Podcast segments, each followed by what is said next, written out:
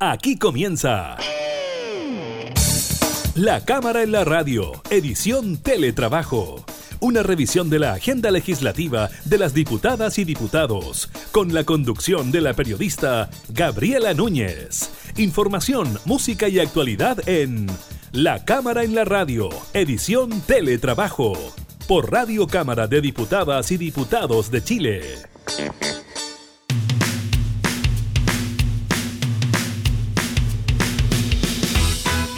¿Cómo están? Bienvenidos a un nuevo programa de la Cámara en la Radio en esta modalidad de teletrabajo en que los eh, continuamos acompañando en estas etapas de confinamiento y también de desconfinamiento para algunas comunas de nuestro país. Estaremos hablando precisamente de aquello, de lo que ocurre con esta etapa 3 de preparación dentro de lo que es el plan eh, paso a paso que incluye a comunas de la región metropolitana y también de la región de Valparaíso. Estaremos revisando el informe del MinSal sobre la cantidad de casos COVID y también el número de fallecidos. Pero también eh, dentro de la agenda informativa le estaremos comentando sobre las ventas del comercio minorista que siguieron desacelerando su ritmo de contracción. Hay un repunte por ahí en el mes de julio. Y también estaremos hablando de los últimos resultados de la encuesta CADEM, que trae un dato bien importante en cuanto al voto anticipado por correo que incluye por supuesto las personas que tienen COVID, así que estaremos hablando de eso y la respuesta también por parte del presidente del Consejo Directivo del CERVEL, quien aseguró que los pacientes que estén con COVID el día del plebiscito no podrán ir a votar. Iniciamos entonces la cámara y la radio en teletrabajo.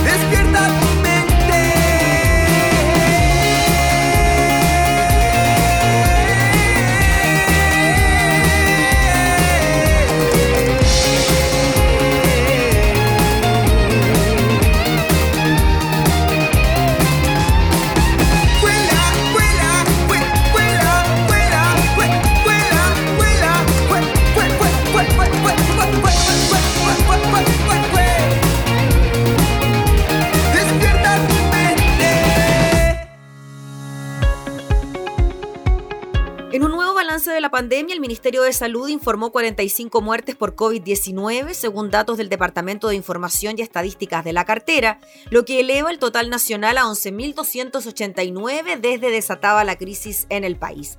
Asimismo, se reportó que hubo 1.753 contagios nuevos en las últimas 24 horas, de los cuales 1.177 presentaron sintomatología, 507 fueron asintomáticos y 69 no fueron notificados de su PCR positivo al MinSal. Así, 411.726 personas han contraído el SARS-CoV-2 desde el inicio de la enfermedad en Chile a principios del mes de marzo, de los cuales 383.879 se han recuperado, de acuerdo al Ministerio de Salud. En tanto que los que portan el virus y son capaces de contagiar a otros, es decir, los casos activos, son 16.558. Los laboratorios reportaron 31.914 exámenes PCR realizados a nivel nacional, lo que totaliza a la fecha 2.432.436 testeos. La positividad llegó al 5,5%, la más baja desde el 12 de abril, es decir, 141 días, mientras que los pacientes internados en las unidades de cuidados intensivos de la red integrada COVID son 969. 735 personas están conectadas a ventilación mecánica y 139 se encuentran en estado crítico según las cifras entregadas por el Ministerio de Salud. De todas maneras existen 540 ventiladores disponibles.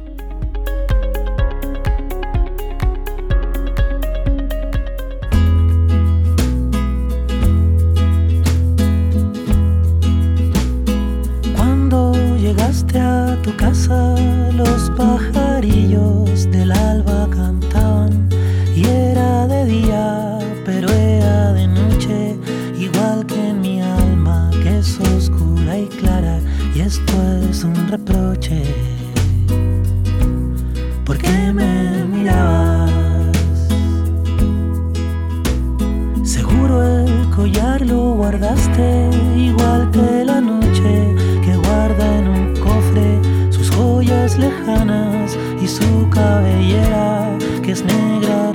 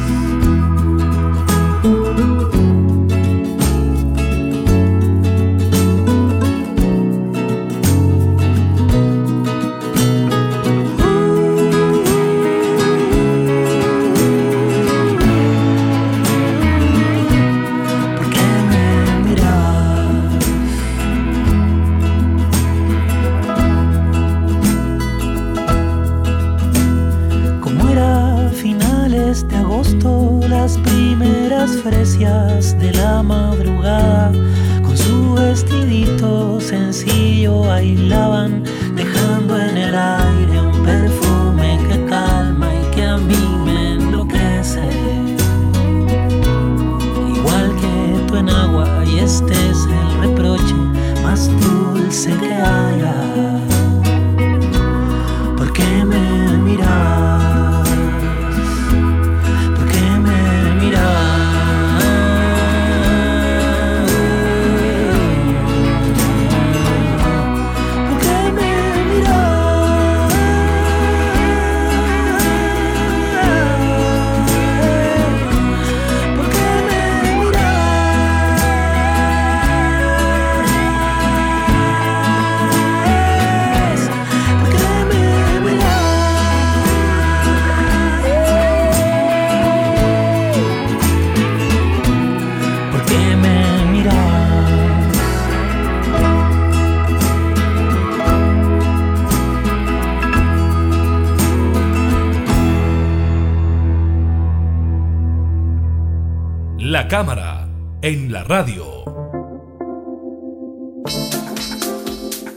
Este fin de semana se anunció que al menos siete comunas de nuestro país pasaban a la tercera etapa del plan eh, paso a paso, se llama la etapa de preparación. Una de las comunas que pasan a esta etapa son Providencia y Ñuñoa. Nos comunicamos precisamente con uno de los parlamentarios que representa esta zona, el diputado Gonzalo Winter por el distrito número 10. ¿Cómo está, diputado? Muchas gracias por recibirnos. Muy bien, Gabriela, ¿cómo estás tú? Muy bien. Diputado, ¿qué le pareció esta, esta decisión que se dio a conocer durante el fin de semana de que al menos estas cinco comunas de la región metropolitana, dos de Valparaíso, inicien este nuevo paso dentro de lo que es el plan paso a paso? A ver, yo creo que una decisión sumamente delicada, que hay que verla de manera racional, de manera laica, por decirlo de alguna forma, eh, con, harta cabeza y pocas pasiones, ¿ya?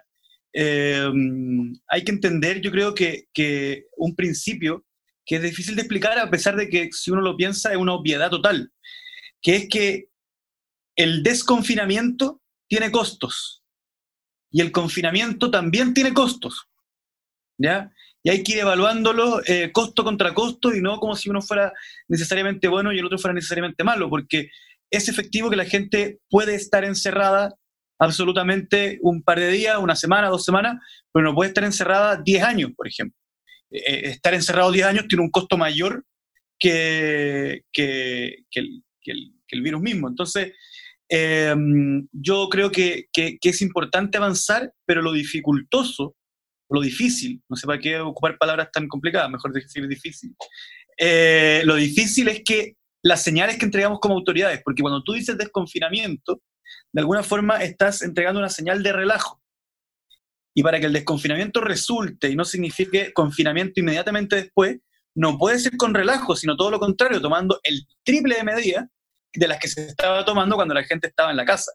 Eh, hay que entender, si me permite ahondar un poquito, que aquí las clases sociales existen y pegan. Eh, no es lo mismo para una persona estar confinada en un departamento donde está hacinado. Recordemos que en los sectores populares, en la periferia de Santiago, la vida social es en la calle, no en el living de la casa, no en un patio de una casa, ¿cierto? Por lo tanto, eh, cualquier instancia de, celebración significa estar en la vía pública.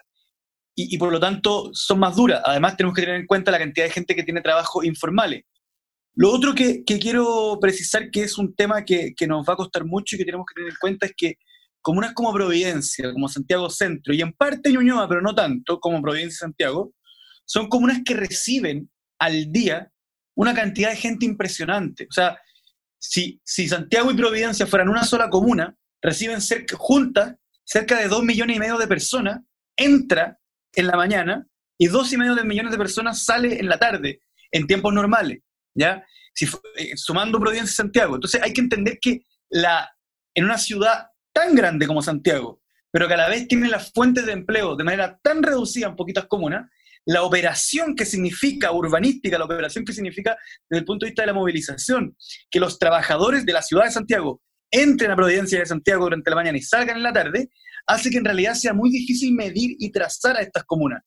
Porque la verdad es que puede haber un, el, dato que quiero entregar es que Santiago, Providencia y en parte Ñuñoa tienen un impacto en todas las comunas, porque un trabajador de Cerro Navia se puede pescar en el comercio ambulante de Santiago el virus de parte de un trabajador que en realidad vive en Puente Alto. ¿ya? Entonces, ese es un dato bien importante. ¿Por qué lo menciono?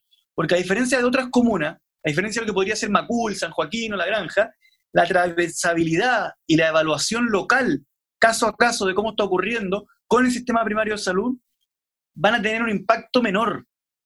Van a tener un impacto menor porque es imposible trazar Santiago Centro, es imposible trazar Providencia, porque llega todos los días un millón de personas que vienen de todos lados y se van de a todos lados en la tarde. ¿Usted cree que entonces la medida estuvo bien tomada ahora o quizás deberíamos haber esperado un poco más para que quizás en el resto de las comunas también hubiese habido algún tipo de control del virus? Para que no se produzca esto, ¿no? De contagios intracomunas. Gabriela, yo, yo quiero ser responsable con mis palabras, no quiero posar de epidemiólogo. ¿ya? Soy, no, en serio, soy un representante popular eh, y, ese es mi marco de, acción y de, y de, opinión y de tomar posición. Entonces, si, si era una semana antes, una semana después, es difícil establecerlo. Sí hay que decir que aquí llevábamos una cantidad de meses importantísima y que lo más importante es mantener la trazabilidad, mantener la evaluación local, pero también transmitirle a la ciudadanía que más que nunca tiene que tomar resguardo, que, que, que, el desconfinamiento no significa que se acabó la mascarilla, que se acabó el alcohol gel, sino que, de hecho, la, invitación que yo, le hago a la ciudadanía es que haga los cálculos. Si llegamos a 2.000 estando súper confinados, entonces, si nos desconfinamos, eso significa necesariamente aumentarlo. Y que tenemos que estar listos para el rebrote y tenemos que estar listos para eventualmente que nos avisen, ¿sabe qué? De la fase 3 va a tener que volver a la 2. Como ha pasado también en algunas comunas. Como ha pasado en la región de Magallanes, mm. como ha pasado en, en muchos lugares en Europa. Y, creo que es importante desde el punto de vista del gobierno que la comunicación vaya en ese sentido. ¿Sabe qué? La fase 3 no es para siempre. La fase 3 puede terminar en la fase 4 y puede terminar en la fase 2 también, y puede terminar en la fase 1. Y es muy importante que la ciudadanía lo entienda. Ya prontamente, creo que la, la próxima semana, en Ñuñoa, vamos a tener la posibilidad de abrir restaurantes en las terrazas. En las terrazas. ¿Ya? Eso es un hito fundamental, sobre todo para los locatarios, el sector gastronómico en Santiago Centro, Ñuñoa, tan destruido desde el estallido en adelante, pero también hay que recordar que la cosa no es... O sea, que si no tomamos los resguardos, vamos a volver y vamos a volver peor. ¿ya? ¿Cómo ve usted ese punto, diputado Winter, de la apertura de las terrazas de los restaurantes? Sabemos que en Ñuñoa y en Providencia hay una gran cantidad de locales, de restaurantes, de comida. ¿Cree que los locatarios van a poder asumir ese costo? Se lo pregunto porque en Comunas como Valdivia, cuando comenzó el desconfinamiento, solo podrían abrir en un 25% de la totalidad de mesas que pueden abrir. Quizás acá va a ocurrir lo mismo. ¿Usted cree que los locatarios van a poder asumir ese costo de abrir un negocio, pero solo con las terrazas abiertas? Los locatarios están en una posición muy compleja, muy compleja. Lo que nos dicen a nosotros es que no tienen la capacidad de calcular. La verdad es que Mira, perdón que me meta en un rubro que no es el mío, pero, pero voy a tratar de decir qué es lo que yo he escuchado. A veces uno piensa que, que tener un restaurante exitoso pasa por el chef únicamente o pasa por darle onda, por darle un relato, etc. La verdad es que, por lo que me han contado los locatarios, tener un local exitoso en gran parte pasa por el Excel. ¿Ya? Pasa porque no te gastes en servilletas más de lo que debiera y que la plata que te podría estar excediendo en servilleta se traspase a empanada y la empanada no te salga tan cara y que en el fondo la relación costo eh, de, ingreso y egreso sea como cualquier empresa en el fondo. ¿ya? ¿Qué pasa? Que, que un buen empresario, por más pequeño que sea, su éxito en gran parte pasa por su capacidad de planificar cuánto va a gastar y cuánto le va a ingresar por esos gastos. Mm. Si tú le dices que tienes que preparar un restaurante para atender no sabemos cuándo. Y no sabemos a cuánta gente. Y espantando a la gente, o sea, no diciéndole venga a relajarse al local, sino que venga a lavarse las manos, a estar con mascarilla y evitar la muerte. Es muy difícil, entonces me dicen, lo, que a mí me dicen es que si, si tengo un restaurante peruano, ¿cuánto pescado compro? ¿Para cuántos meses compro? ¿Para cuánta gente compro? Además, me venden, me sale más barato mientras más compro. ¿ya? Entonces, eso es un problema para, para los restaurantes muy importante. Ahora, mi impresión es que dentro del eje Providencia y Ñuñoa, gran cantidad de los restaurantes se han pasado al delivery y por lo tanto la posibilidad de abrir terrazas igual se convierte en un alivio, porque en el fondo la cocina igual está funcionando. Mm. Por lo tanto, e, el abrir la terraza significa principalmente un aumento de la cantidad de clientela que pueden atraer. Ahora, eso nos lleva al sector garzones. El sector garzones está destruido porque el sector garzones eh, principalmente vivía de las propinas. Y son los que se han quejado, diputados, este gremio, junto a otros, por ejemplo, los choferes de la locomoción colectiva, peluqueros, etcétera, que no les ha llegado ningún tipo de ayuda, que no califican ni para el bono, ni para el IFE 1, ni para el 2, ni para el Plus, ni para nada. Entonces, ese gremio en particular, bien afectado que está. No, esos son dos gremios. hay, que entender, hay que entender el, el problema práctico que significa esto. El gremio de los garzones vivía principalmente de las propinas y la reconversión al delivery los deja fuera, en primer lugar. El problema es que, como ganaron plata por las propinas, no califican para el IFE. Pero como no ganaron lo suficiente con las propinas, tampoco califican para el bono clase media. ¿Ya? Entonces está en una situación muy complicada en donde son el sector que se ve más lejano para poder abrir y que el Estado la verdad es que no ha ayudado nada. Y ahí yo sí quiero hacer una crítica muy clara el diseño de los bonos estuvo muy mal hecho, muy fuera, muy fuera de cómo funciona Chile realmente.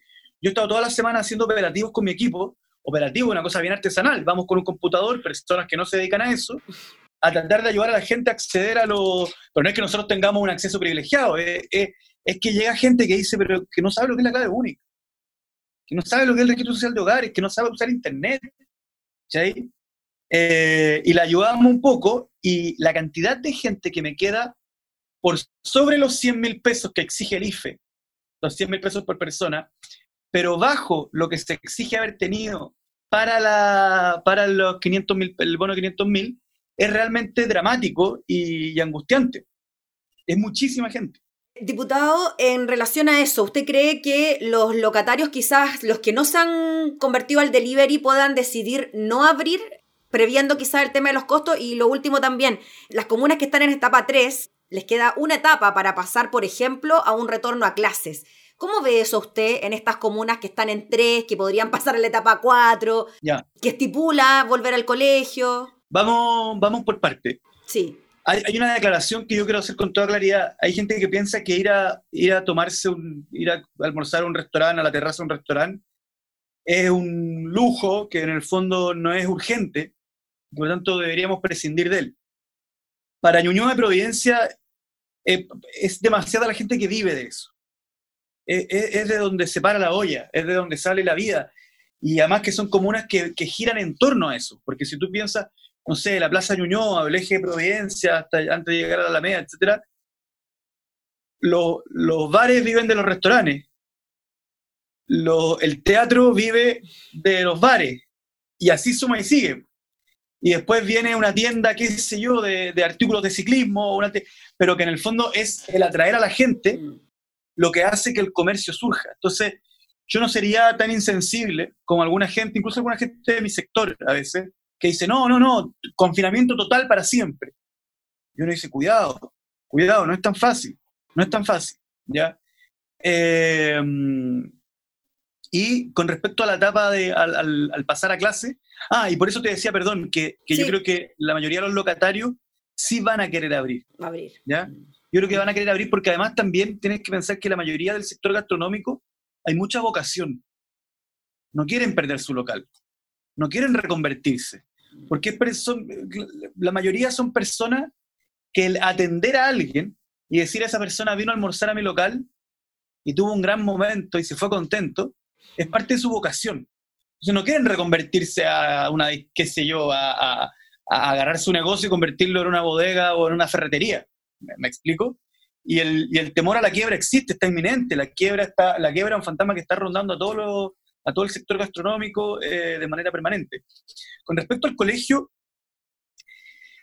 es una cuestión bien complicada. El ministro ha tenido una insistencia que raya en el absurdo en ocasiones. Eh, o sea, cuando dice, bueno, si podemos ir a votar en los colegios, ¿por qué no poner a los niños al colegio? Yo no sé si él no entiende bien cómo funciona una votación o no entiende bien cómo funciona un colegio. Un colegio, efectivamente, están 40 niños pegados durante 8 horas hasta que salen al patio y se pegan con otros, no sé, 500 niños. Hay un aspecto que sí es relevante, pero que no tiene que ver con la educación, que es que los niños en la casa también son un problema para los trabajadores y trabajadoras. No me refiero a un problema para ellos, me refiero a que son un un asunto, o sea, problema como sinónimo de asunto, porque a muchos trabajadores hoy día no tienen con quién dejar a los niños. Sí. Y eso se volvió un, un problema real, ¿ya? Eh, y, y, a veces se abusa en el teletrabajo, cuando se le dice a una persona, bueno, pero en tu casa, relajado, así todo, pero el internet no lo paga el empleador, el escritorio no lo paga el empleador, y la guardería no la paga el empleador. Y, y un niño, por más que esté en tu casa, o sea, un niño, no se puede trabajar con un niño de dos años rondando cerca del cajón de los cuchillos de la cocina. Tenemos uno de tres por acá, diputada. Uno de tres Ya, anda es por acá. imposible. No sé si tú estás de acuerdo conmigo, es imposible. Imposible. Es imposible. ¿ya? Eh, te veo muy entusiasmada. con-. Ya. Eh, ese, ese, ese es un asunto, pero tenemos que resolverlo en tanto tal. Porque el tema de la educación, yo para serle franco, creo que, creo que se puede resolver de otra forma y que no es urgente volver a clase. Mm. Que además que si va a ser una experiencia medio traumática, medio trabada, etcétera, eh, puede tampoco ayudar mucho al proceso de socialización o el proceso de aprendizaje, que son los fundamentales. Eh, así que yo en general eh, estoy más bien muy, muy, muy, muy, muy reacio a la vuelta a clase, pero siempre muy abierto a, a- a debatir sobre las distintas opciones, pero debatir en términos técnicos y no con una obcecación de volver a clase, volver a clase. ¿A tú con quién está, con quién está el niño ahora? Con mi marido. Ah, pero no pueden trabajar los dos al mismo tiempo. No, es, tengo entrevista ahora, muy bien, lo cuido yo. Después, así es la dinámica. Me imagino que la de muchas familias en este momento. Pero bueno, así es la cosa, diputado. Le queremos agradecer por su tiempo, por conversar con nosotros y bueno, me imagino un llamado a extremar las medidas entonces sanitarias en estas comunas que están avanzando en el paso a paso. O sea, el llamado que yo le hago a, los vecinos y vecinas de, de nuestro distrito es a que nos tomemos el desconfinamiento no como una fiesta, sino como una tremenda responsabilidad de mantener el paso 3 para no tener que retroceder. O sea, de la responsabilidad que le pongamos al 3 depende que se convierta en 4 y no en 1. Eso. Listo, pues nos quedamos con ese mensaje. Gracias, diputado Gonzalo Winter, que esté muy bien. Chao. Chao. El diputado Gonzalo Winter hablando sobre el paso a la etapa de preparación en algunas comunas del país.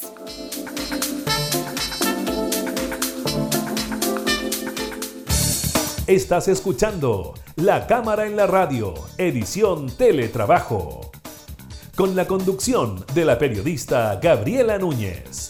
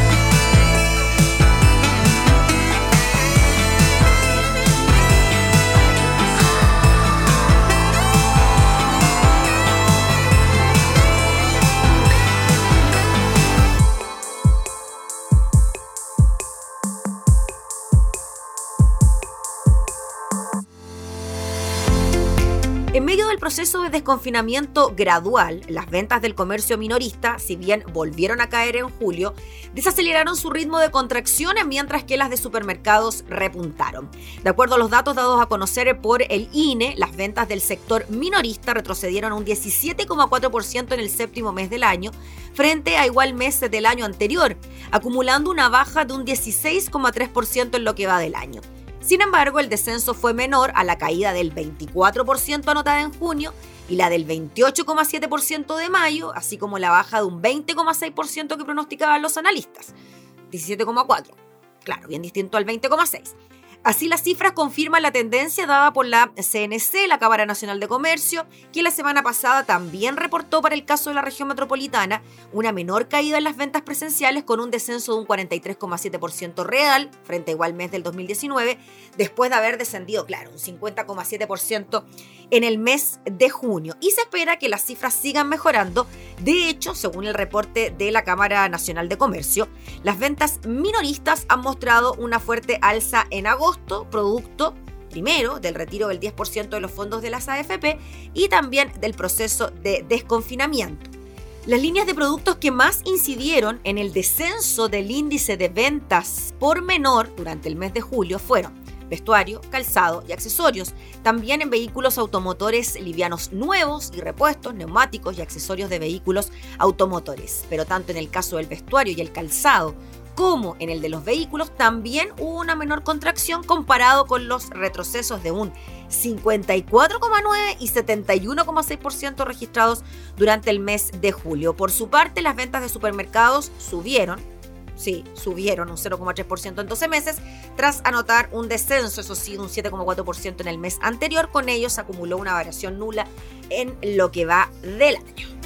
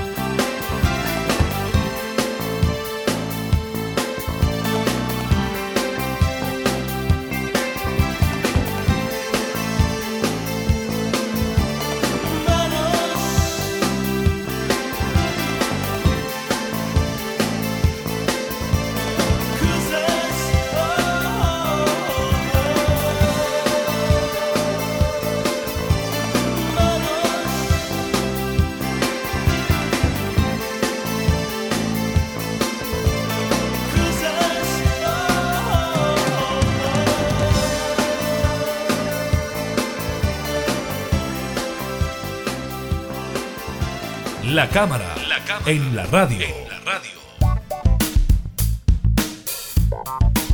Tenemos resultados de la encuesta Academ de esta semana en medio del debate sobre la realización segura del plebiscito del 25 de octubre, que es puesto a prueba por la pandemia del COVID-19. Un 63% de los chilenos sostiene que los contagiados deberían poder votar con un sistema de voto anticipado por correo. El sondeo realizado entre el miércoles 26 al viernes pasado, el viernes 28 de agosto, a partir de 705 entrevistas, señala además que un 59% declara que tiene mucho o bastante interés en el plebiscito, 26 puntos menos eso sí comparado con el mes de marzo. Sobre la disposición a votar, un 62% señala que tiene totalmente decidido que ir a votar, 28 puntos menos que en marzo, y sin diferencias con respecto a la elección presidencial del 2017, en la que finalmente votó un 49%. Con respecto al desarrollo del plebiscito en contexto de pandemia, un 47% cree que debe realizarse el 25 de octubre, un 45% que debería postergarse hasta que esté superada la crisis y un 8% que debería cancelarse de forma definitiva.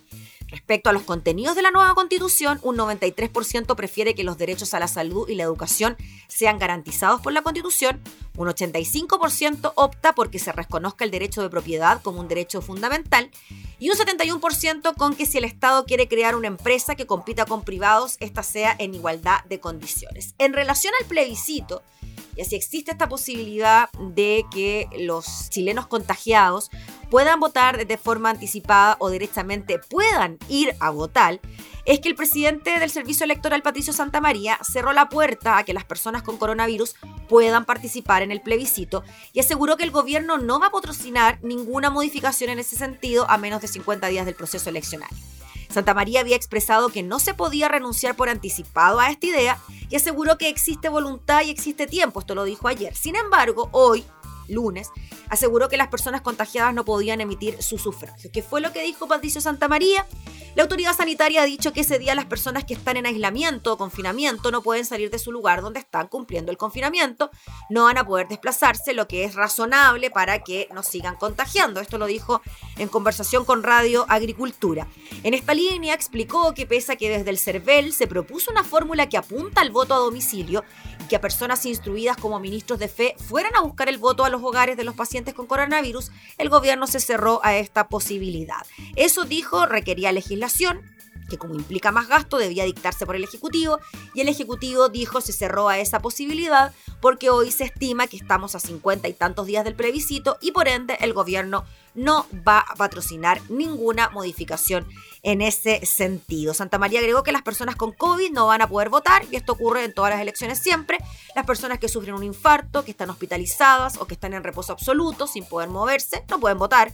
No es que el CERVEL se los impida, aparecen en los padrones en sus respectivas mesas, pero no pueden llegar al lugar de votación, que es lo que va a ocurrir ahora con la medida sanitaria que va a impedir que salgan de sus casas para emitir el derecho a sufragio. Respecto a la propuesta de que los pacientes con COVID votaran de manera postal, Santa María explicó que esta opción se descartó porque los ciudadanos deben ir a dejar un sobre a la oficina de correos y el funcionario de correos hace de ministro de fe. Sin embargo, explicó que hay menos oficinas de correos que oficinas de FP. Las aglomeraciones que se hubiesen producido, el hecho de que tuviesen que circular, lo hacía imposible.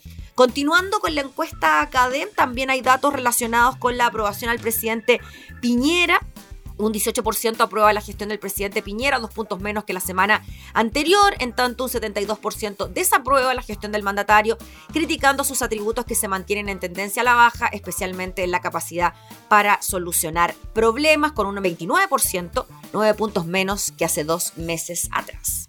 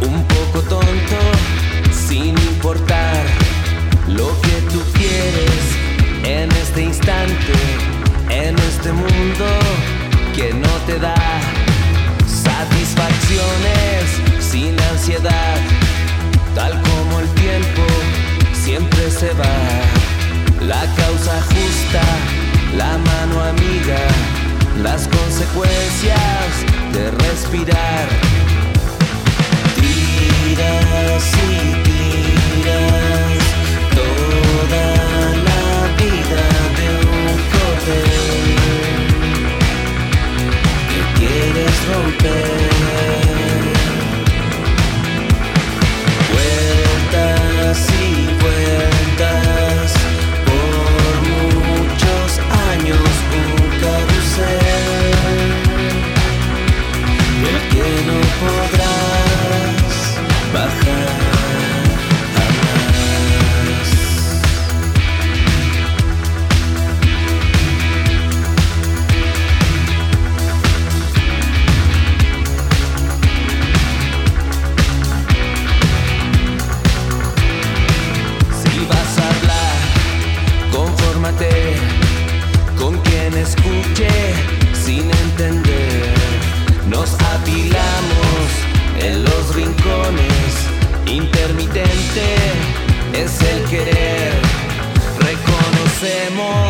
Al animal siempre que salte y sepa mal. Nos ambullimos, nos ahogamos un regocijo de vanidad. Tiras y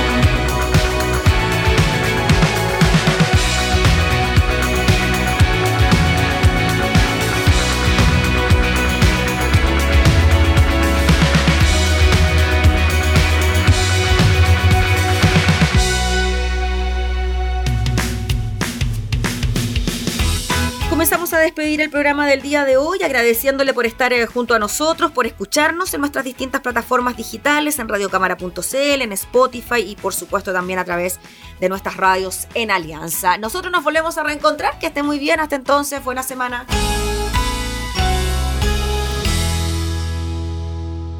Hemos presentado La Cámara en la Radio, edición Teletrabajo. Una revisión de la agenda legislativa de las diputadas y diputados, con la conducción de la periodista Gabriela Núñez. Información, música y actualidad en La Cámara en la Radio, edición Teletrabajo. En Radio Cámara de Diputadas y Diputados de Chile. Hoy más que nunca, acercando las leyes.